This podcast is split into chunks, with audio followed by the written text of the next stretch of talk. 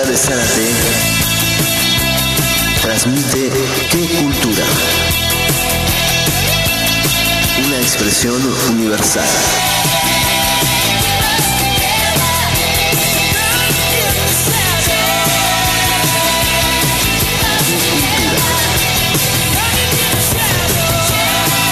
Una expresión universal.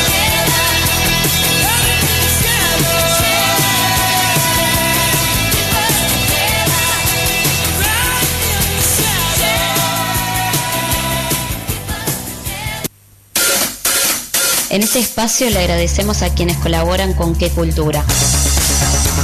Dietética y Herboristería Brivadi, desde 1999 brindando productos para una alimentación natural y de calidad. Boca Negra, Alfajores Gourmet.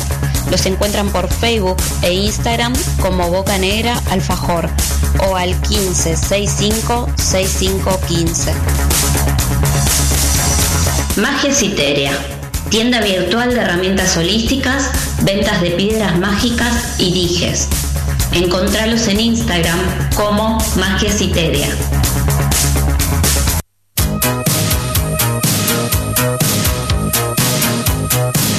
seguimos acá en Qué Cultura. Disfrutando de este hermoso lunes.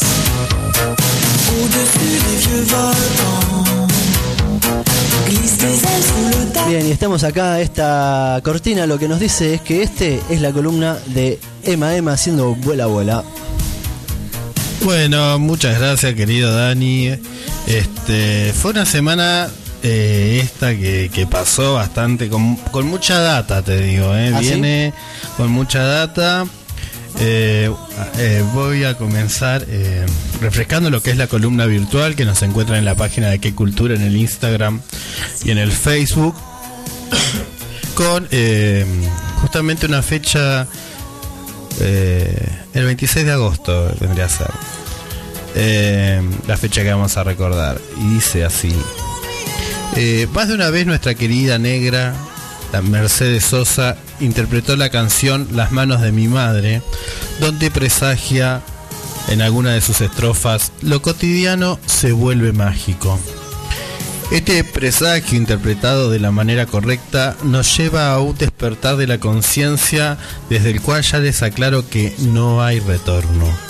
Un 26 de agosto en 1914 nacía Julio Cortázar, quien encarnó a ese tío copado de todas las generaciones que vinieron después, quien nos conectaría con lo mágico de lo cotidiano y nos enseñaría a leer los juegos.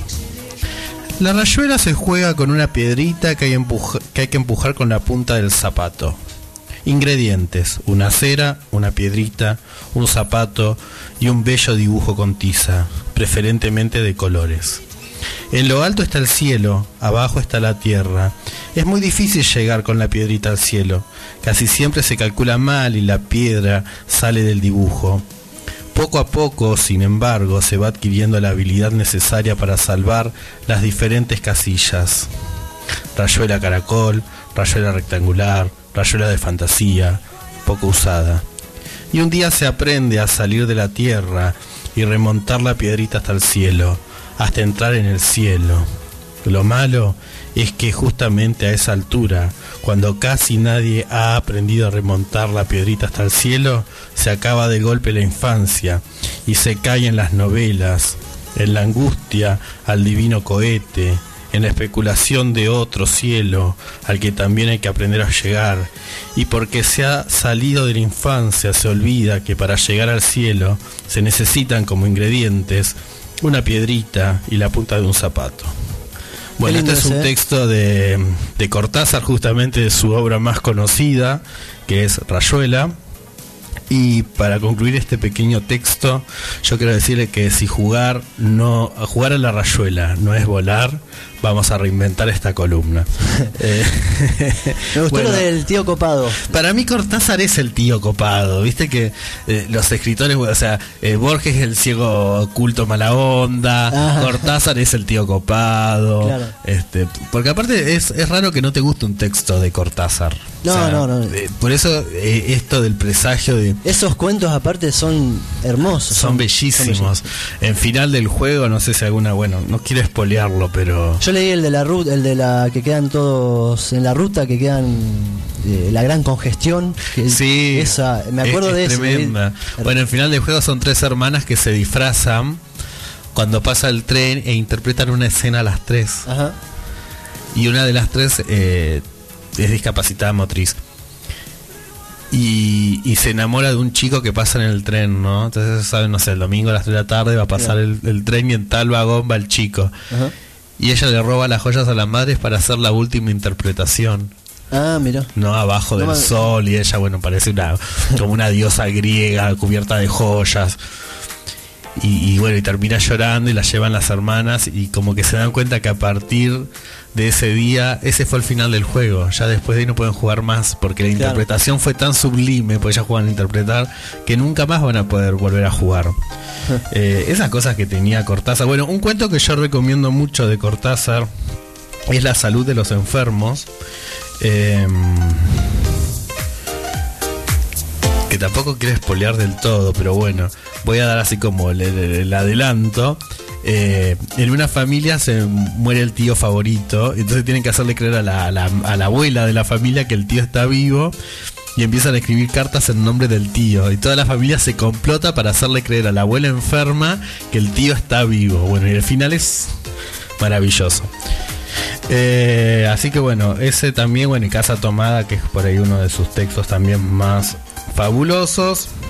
Bueno, Cortázar, como dije, nació el 26 de agosto de 1914 en Bélgica, en un lugar llamado Ixelles, y muere el 12 de febrero de 1984 en París, Francia. Y también de Cortázar lo que muchos destacaban era su altura, medio un metro 93. Y también, eh, creo que no, no recuerdo bien qué escritor fue, si García Márquez o cuál, que dijo que eh, era muy interesante los ojos de Cortázar porque parecían los ojos de como de una oveja por la distancia que tenían. Ah. Como que tenían los ojos muy Es, distanciados. es, eh, medio rara la cara, ¿no? Claro, Como entonces especial. él decía que tenía como los ojos del cordero místico. Además. Y bueno, también eh, otra cosa, de- bueno, otra cosa que hay gente que no sabe es que Cortázar muere de HIV, pero eh, porque eh, cuando le hacen una transfusión de sangre que él está muy enfermo, la sangre no se hace el control por la urgencia. Ah. Entonces él eh, se enferma de HIV y, de- y eso deviene después en un cáncer por las por, por el sistema inmunológico deteriorado eh, y bueno lo que se llama como enfermedades oportunistas no pero bueno. Eh, y bueno Cortázar como dije antes es el tío copado que nos llena de cuentos cuando somos preadolescentes. Ese tío eh, inalcanzable. O alcanzable también bueno también el 26 de agosto se conmemora eh, el Día Internacional del Actor y de la Actriz. Este que bueno Que hay yo- muchos. muchos Y muchas. muchos eh, quería que, eh, que, que digamos algunos de nuestros actores o actrices este favoritos o recordemos alguna peli no sé si si te copas Uy, a ver, pará, tiene- tirá vos primero que yo, déjame que, que rebobine. bueno, yo eh, muy trillado igual lo mío, pero bueno, Meryl Streep es una actriz que a mí me gusta lindo, muchísimo del cine internacional. Eh, me gustan mucho su interpretación en La Casa de los Espíritus, donde hace de Clara del Valle. Y hay una película de ella muy bonita que se llama África Mía, Ajá. donde ella hace la historia de una baronesa que existió en la vida real que queda eh, enamorada de África. Sí. Entonces eh, toda la cultura africana como que le invade. Eh, Meryl Streep, bueno, Glenn Close también es una actriz que me gusta mucho. Eh, yo estoy pensando en este momento, estoy pensando en, viste, los actores tipo como Jack Nicholson, Robert De Niro, Claro. o eh, eh, Harrison Ford, que han hecho esos papeles en esas películas de los 70, Sí. eh, como la de la del manicomio de Jack Nicholson, esa, bueno, esos son, digamos, cuando hay, hay otras películas, por ahí Robert De Niro ya mucho no, no me va, viste. Pero Jack Nicholson me encanta, como Jack actor, Nicholson la cara, es- sí, es maravilloso. impresionante. Sí, en, en que trabaja con Meryl Streep en El amor es un eterno vagabundo. Ah. Esa es tremenda también. Eh, bueno, también bueno y en el también los actores y actrices de teatro que son eh, maravillosos, no sé. Yo recuerdo así como de haber ido al teatro y, y ver actores que uno queda impactado. Eh, Hay un actor, eh, disculpame, ¿no? Eh, que el otro día estaba viendo nuevamente Mad Max y estoy buscando ahora. Mad Max. Mad Max, qué terror esa película, ¿no? Pero, ¿sabes qué? Y vi un actor que, mm, que lo vi muy poco, que hace de- del Merovingio en Matrix, que creo que es. Mira, no me lo pone acá, no, no me lo da el reparto. Este. Bueno, que es uno flaco, alto, que en, Mad Max es el que tiene el, el helicóptero ese medio que va en bici. Bueno, ese me parece que es un actorazo, siempre lo digo. Sí, bueno, un actor. Estoy mal, eh, pe- no hice la tarea. Está bien. Pero que me encanta es el actor que hace del teniente Dan en Forest, que es un actor que nunca tuvo protagónicos, por ejemplo. Ah, mirá. Nunca recuerdo el nombre, debe ser muy tacaño. Pero es un actor que a mí me, fascina. y- Muchos y actores le ha pasado eso, que quedan por ahí en un. Claro, que quedan ahí como en la. En la. En la. Ahí, en la, en la, en la fila, en el, en el pasillo. Eh, bueno, otro también que trabaja. eh, Ah, este, Bruce Spence es el actor Ah. que te decía, Bruce Spence. otra que yo dije a Meryl Streep y vos nombraste a, a Jack Nicholson es La muerte le sienta bien. Ajá. Esa también es una, una película que habla sobre la obsesión de la belleza y la juventud, desde las cirugías plásticas. Es muy buena, es de los 80. Eh, si algún día la llegan a ver, mírenla, es, es excelente. Eh, bueno, y, bueno, y de teatro, no sé, hay millones eh, que he visto. De lo contemporáneo siempre recomiendo al mismo, a Fernando Pereira, que me parece como un mega actor de marplatense, contemporáneo. Después otro actor que me gusta eh, de teatro contemporáneo de las nuevas generaciones es Ulises Pafundi.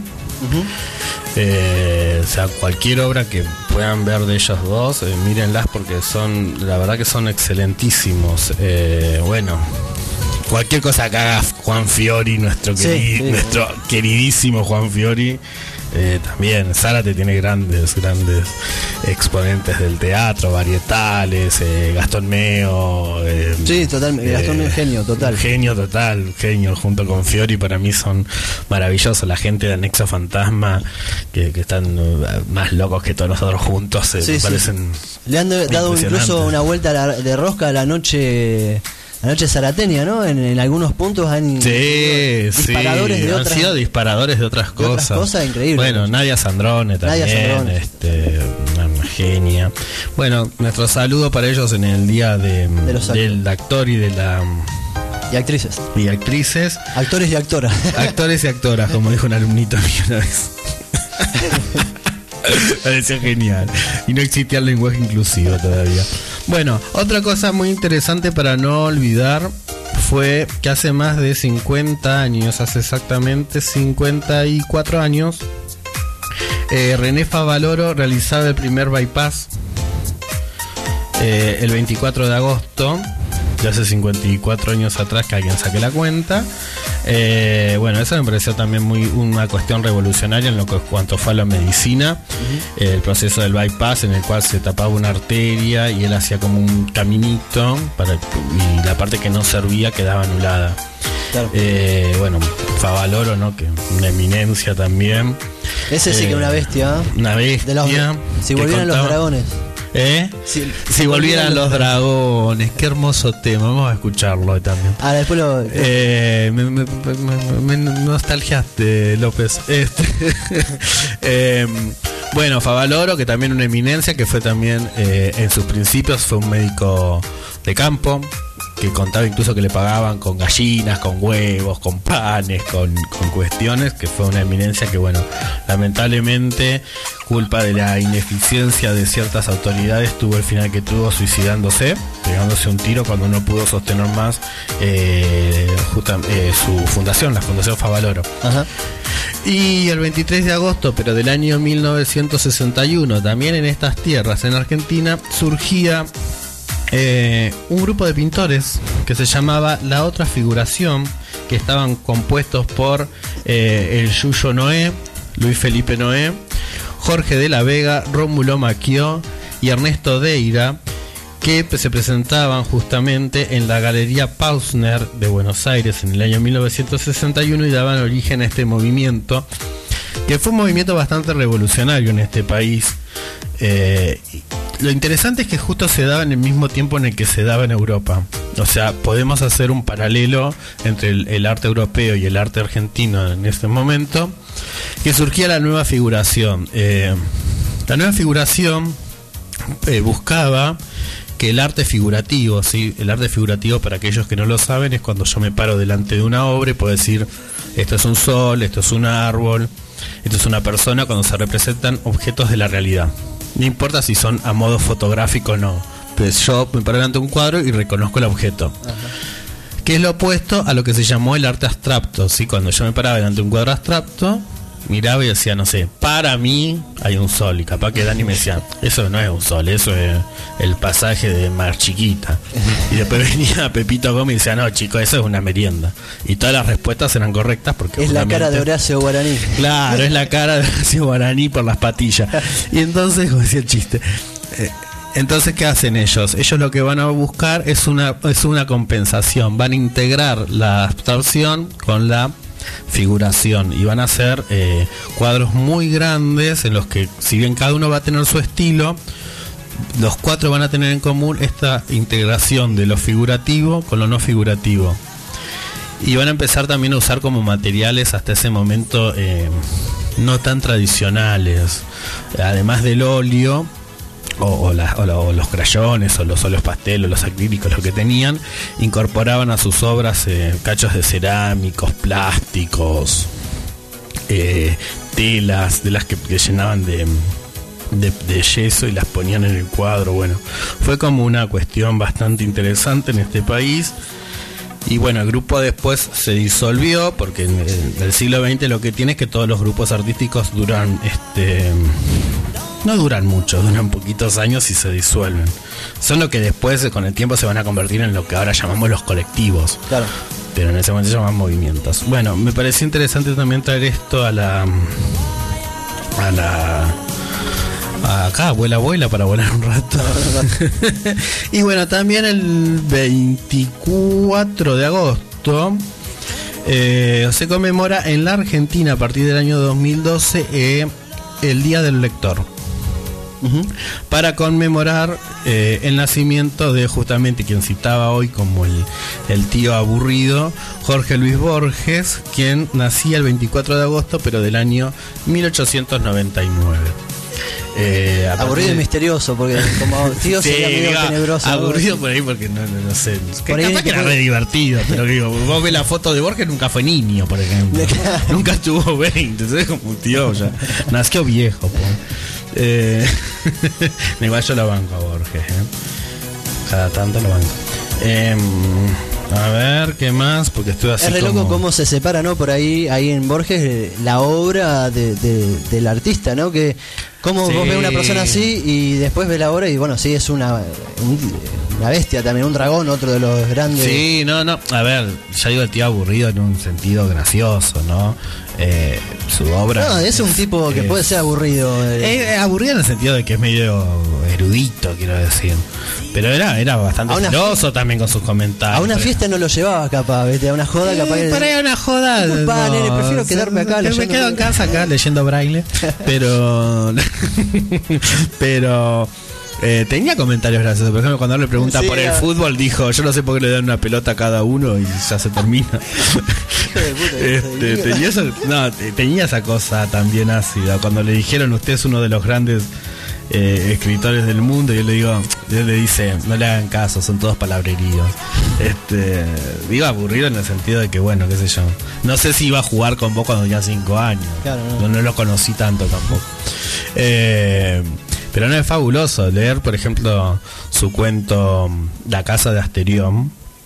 Ah, Hemos hablado acá me parece de la casa de Asterión. O, o- Sí, o sí. yo deliré que hemos hablado No, no, lo sí, mismo. Eh, la casa de Asterión es un cuento fantástico de Borges. Fantástico en los dos aspectos. Es un cuento fantástico porque remite a la fantasía. Pero también es un cuento fantástico de disfrutar. eh, por ejemplo, porque él presenta otra versión del Minotauro en ese cuento. Ya no habla del Minotauro como un monstruo, sino como un ser sensible que está esperando la muerte. Obviamente todo hecho en un lenguaje muy borgiano. Claro. Eh, pero bueno, Lean también a Borges, no está mal.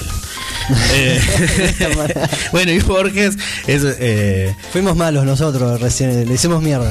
bueno, Está bien, pero está bien. no importa. Le cabe, le Le cabe. cabe también, habrá hecho sus cosas. Bueno, también, este. Ay, me faltó el día. Apa, bueno. Ahí lo, lo voy buscando mientras tanto. Recuerdo que fue el día del peluquero hace unos días, pero me olvidé qué día, que fue el veintipico de agosto. Eh, el día del peluquero, que también históricamente la figura del peluquero es muy interesante. Eh, porque, por ejemplo, hay mucha gente que no sabe que el oficio de dentista sale del peluquero. El peluquero era el encargado de mirar El dentista. el dentista y los y los y lo, lo que después fueron lo- los que estudiaron, ay, se me fue los, los que estudian el oído. Eh, eh, otorino naringólogo, ¿no? Claro, todas esas cuestiones eran porque los barberos miraban eh, todo el control de la cabeza. En realidad no es que solo te, te afeitaban o te o te cortaban el Te pelo. operaban ahí nomás con la. ¿Eh? Te operaban ahí nomás. Sí, sí, sí, sí, porque que- eh, sí, es, es, eh, no, no estás equivocado en lo que dijiste. Esperen que estoy buscando bien el día, el 25 de agosto, perdón. Eh, Justo ¿viste la- busqué la, la, la- hablarlo y me olvidé, el 25 de agosto. Ahora les voy a tirar un dato hiper curioso. Todos, perdón. Viste, Dani, que en las, en las barberías o en las peluquerías es común encontrar esa, ese tubo que gira que es azul, blanco y rojo. Sí, sí. Bueno, eso en verdad es un símbolo yankee que ellos los No me digas que me vas a decir nacionalizaron. para qué, qué, qué es eso, porque. Te voy a contar qué es eso. Antiguamente, los barberos usaban, no había toallas, usaban eh, lienzos, que se Ajá. secaba la sangre, entonces esos lienzos quedaban rojos Claro. y ellos lo colocaban en la puerta de su negocio, de su casa, para que sepan que ahí había un barbero. Ah, mira. Después los yankees incorporan el azul, está, pero claro. cuando vos encontrabas trapos con sangre e ibas caminando, suponete, por la antigua Roma y encontrabas un lugar que tenía trapos con sangre secándose, sabías que ahí había un barbero. Eh, O había alguien que tenía herramientas necesarias para algo, para estirpar un diente, para recortar la barba. Qué extraño, ¿no? Qué extraña Para- manera de. Era un cartel. En un cartel.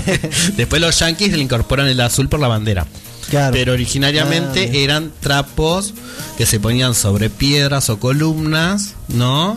A secarse Ajá. en la antigüedad. Entonces ahí sabías que vivía alguien que tenía, bueno, tijeras o, o navajas o... Está la película necesario. esta de, de Johnny Depp, eh, que es Sweeney Todd, Ay, el barbero demoníaco. Me encanta. Terrible. Me encanta. No sé si tenemos la tanda publicitaria. Eh, no, tenemos 30 minutos todavía. Ah, pensé que era y media por eso. por eso me, Es- me- estamos es en punto. Bien. Volando alto, puedes agregar un Puedo más. seguir, puedo seguir. Bueno, eh, pasa que hay tanta, tanta, vino como muy mucha cosa estas dos semanas de agosto. Bueno, el 19 de agosto, también el Día Mundial de la Fotografía. Eh, encontré una frase que me gustó en cuanto a esto. Dice, perdón, la tos. Eh, no hay reglas para las buenas fotografías, son solo buenas fotografías. De Ansel Adams.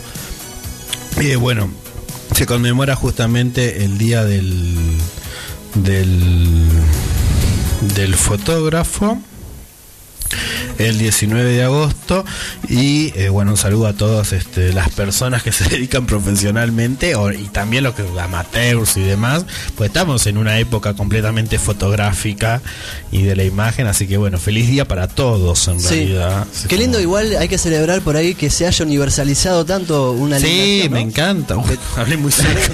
Voy a dejar sordo a los oyentes. No te preocupes, el Eh. sistema se encarga. se encargará de, de ecualizar. Sí, un grito. Bueno, eh, sí me gusta la idea. Bueno, es- está bueno. Es como cuando yo hablaba una vez, cuando vos som- somos contemporáneos, de cuando ibas a la escuela y la maestra te decía... eh, ¿Usted se piensa que va a llevar un aparato para sacar las multiplicaciones porque no sabe Claro. las tablas? Claro, pobres mujeres, desde todo respeto, nunca se imaginaron, ni nadie se imaginó el- un celular que iba a ser cámara de foto, agenda, calculadora, cosa de notas, para llamar. eh, eh, Hoy, tiene, mirá, hoy tienen 85 años y están con el celular, estoy seguro. La La tienes, que te sin duda. pedo. En Y este momento está con el smartphone eh, videollamada con las amigas, todo no sabe cómo están las- las Claro, abuelitas. claro, las que nos retaban. Que nos Nosotros retaban. porque no sabíamos las tablas. Yo me acuerdo una vez me dio un castañazo muy vieja que me, me sacó los ¿Te la dieron? ¿Te dieron una, una- No, mi vieja, mi vieja, Ah, no la maestra, no. No, era, no, no me Tan viejo no sos como para. Tan viejo no sos como para. Tan viejo no, no. No, no, tanto no. Eh, 493 años. No, Eh, no tan viejo no, pero sí de, de escuchar a mis padres de cuando hablaban que le daban con el puntero y todo es una cosa horrorosa. Todo mal. Me acuerdo que mi madre contaba que... Matilda, un No, mi madre, yo mi mamá le digo madre. Madre contaba que que un compañero de ella, Pedro, le, la maestra le rompió la- el puntero en la cabeza. Uh. Porque le hizo un dibujo de ella en bikini en el pizarrón y, le, y le, le pegó con el puntero hasta que se lo rompió en la de cabeza. la profesora. ¿Eh? Estaba enamorada de la profesora. Era linda señora, Claro. era, era una, una señora muy, muy... Yo la conocí ya muy mayor, pero se notaba en las facciones, viste, cuando alguien era... No eran tiempos de amor. Eh, no eran tiempos de amor, no eran tiempos de amor. Eran malos tiempos para el amor. Bueno, volviendo a abuela abuela y volviendo a volar por estos lados, también un feliz día para nosotros porque el 27 de agosto es el día de la radiofonía Vamos. argentina. Vamos por nosotros y por la rock. Y feliz cumpleaños a la rock también. feliz cumpleaños a la rock, este, a todos, bueno, a todos los que hacen radio, a todos los que disfrutan de la radio también, hacen los que disfrutan, los que disfrutaron y los que disfrutarán porque la radio será inmortal.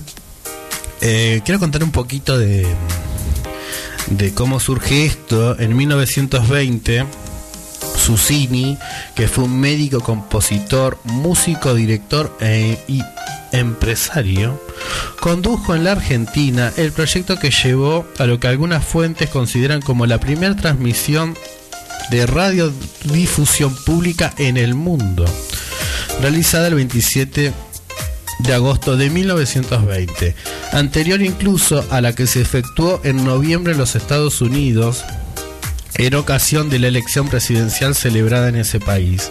Así, Radio Argentina se convirtió en la primera estación de radiodifusión con programación regular en el mundo. Bueno, en honor a, a esta fecha que se celebra el Día de la Ra- Radiofonía Argentina. Qué lindo, ¿eh? Qué bien. Yo me acuerdo, mi abuela tenía un. Se, hacían las radios caseras, ¿te verdad? Que se, Sí. se compraba el manual y los elementos y, Y la- se usaba el cuarzo. Sí, sí, sí. Yo, pues, me- pues, En caja de zapato. las piedras. En caja de zapato la En caja de zapato. Bueno, y también eh, tengo sobre la primera transmisión. Las primeras transmisiones para el entrete- de entretenimientos regulares comenzaron en 1920 en Argentina. El día 27 de agosto, desde la azotea del Teatro Coliseo de Buenos Aires, la Sociedad Radio Argentina transmitió la ópera de Richard Warner Parsifal, comenzando así con la programación de la primera emisora de radiodifusión en el mundo. Su creador, organizador y primer locutor del mundo fue el doctor Enrique Telemaco Susini. Para 1925, o sea, cinco años después, ya había dos estaciones de radio solo en Buenos Aires y otras 10 en el interior del país. Los horarios eran breves y muchas veces entrecortados desde el atardecer hasta la medianoche. Bueno, ese es este, el dato histórico de la radiodifusión. Es lo más, lo revolucionario es la radio, es aquello que Total, se la cae magia. todo, se cae internet de la red, de lo que sea, y la y va a haber alguien alertando por una red. Va a haber alguien con una antena, ¿Antena? Este, eh, sosteniendo la radio. Eh, eh, un segundito. Estamos teniendo un problemita técnico. Eh, Como todos los lunes, viste que. no, no, hoy chicos, no sé, no sé la- nuestra querida radio audiencia, pero tremendo. Hoy fue un lunes de, de- Sí. de encuentro y desencuentro total. Eh, Luna nueva en, en Virgo. ¿Luna nueva en Virgo? Ah, mira. No quiero molestar a nadie con la astrología, pero capaz que tenemos un bloque de astrología en algún momento. ¿no? Ay, me gusta, me gusta. Sí, sí, sí. Me gusta. Eh, bueno, también recordar eh, que el día de ayer, que fue 5, ¿no? 5 de septiembre, Sí, sí. eh, cumpliría 107 años eh, el Nicanor Parra, quien podemos citar como un poeta, pero él se consideraba el antipoeta. O sea, que tampoco lo podemos citar como un poeta, sino como el antipoeta, justamente por su eh, estilo revolucionario en la poesía. Eh, de, de- revolucionario en cuanto a la creación de lo que hasta ese entonces era un poema. Eh, Nicanor Parra, que fue eh, justamente hermano de Violeta Parra, de la numerosa familia Parra, y que era chileno. ¿Eso que es lo, será de los 60, 70? El Su, sus tiempos, su, su tiempo de publicación. 50, 50, Ah, sí, 50. sí, sí. Sí, más o menos en los, sí, en los 50. Tiene cosas muy, muy eh, interesantes. Eh, ahora si encuentro voy a leer el, hombre imaginario, pero bueno, seleccioné también acá un pequeño textito de él que dice así. Hoy es un día azul de primavera, creo que moriré de poesía. De esa famosa joven melancólica no recuerdo ni el nombre que tenía. Solo sé que pasó por este mundo como una paloma fugitiva. La olvidé sin quererlo, lentamente, como todas las cosas de la vida. Bueno, este es un breve textito. Morir por poesía me mató. Morir Morir por poesía es lo más. Es, Hoy me mata una poesía. Es, es este. Es lo que yo, bueno, no quiero ser tan autorreferente. Eh, eh, lo que en bueno, algunos algunos autores y eh, yo también coincido con eso eh, hablan eh, de lo que se llama el suicidio poético que no tiene que ver con el suicidio físico sino con esa cuestión de del morir por la poesía, ¿no? Del suicidio poético. Hoy lo, hoy lo nombré dos veces, así posiblemente me suicide poéticamente. Es una, Eh. una muerte más eh, existencial o simbólica Claro, que, claro. viste que hoy cuando hablábamos de los y que al otro Perdón, día tengo un poquito de tos. y que al otro día seguís bien, o sea, es una muerte No que te repara. necesariamente. No necesariamente, pero no, bueno, entiendo que no.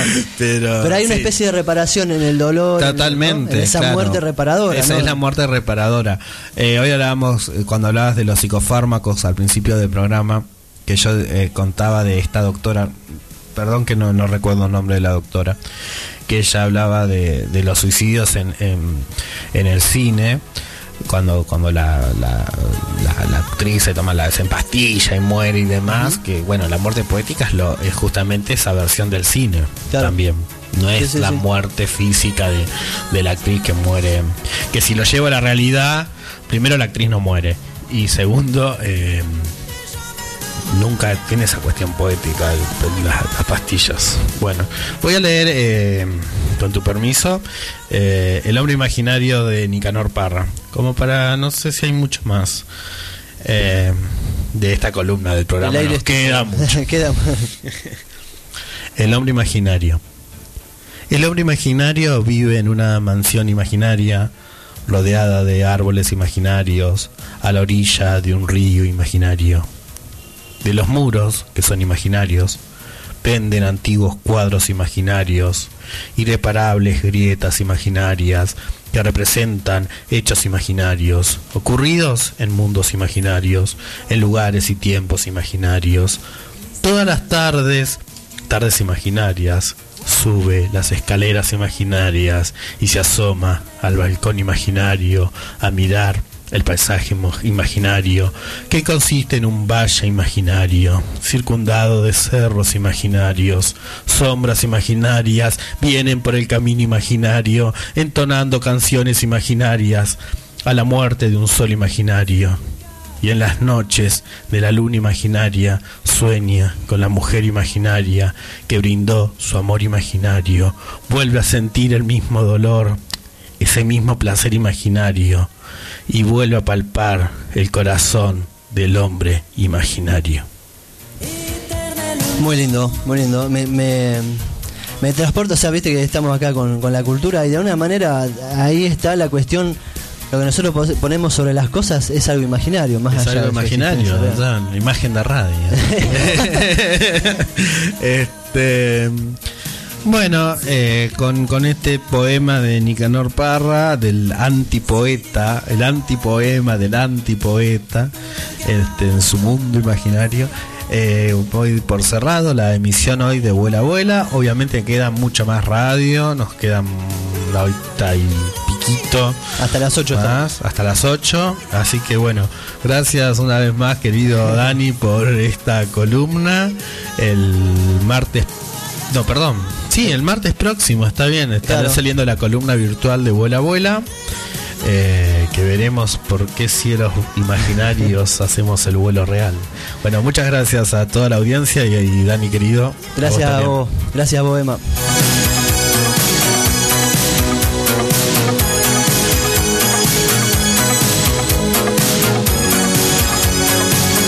Y seguimos, tenemos más acá en qué cultura estamos a las 20 horas acá en la FM Rock desde Zárate.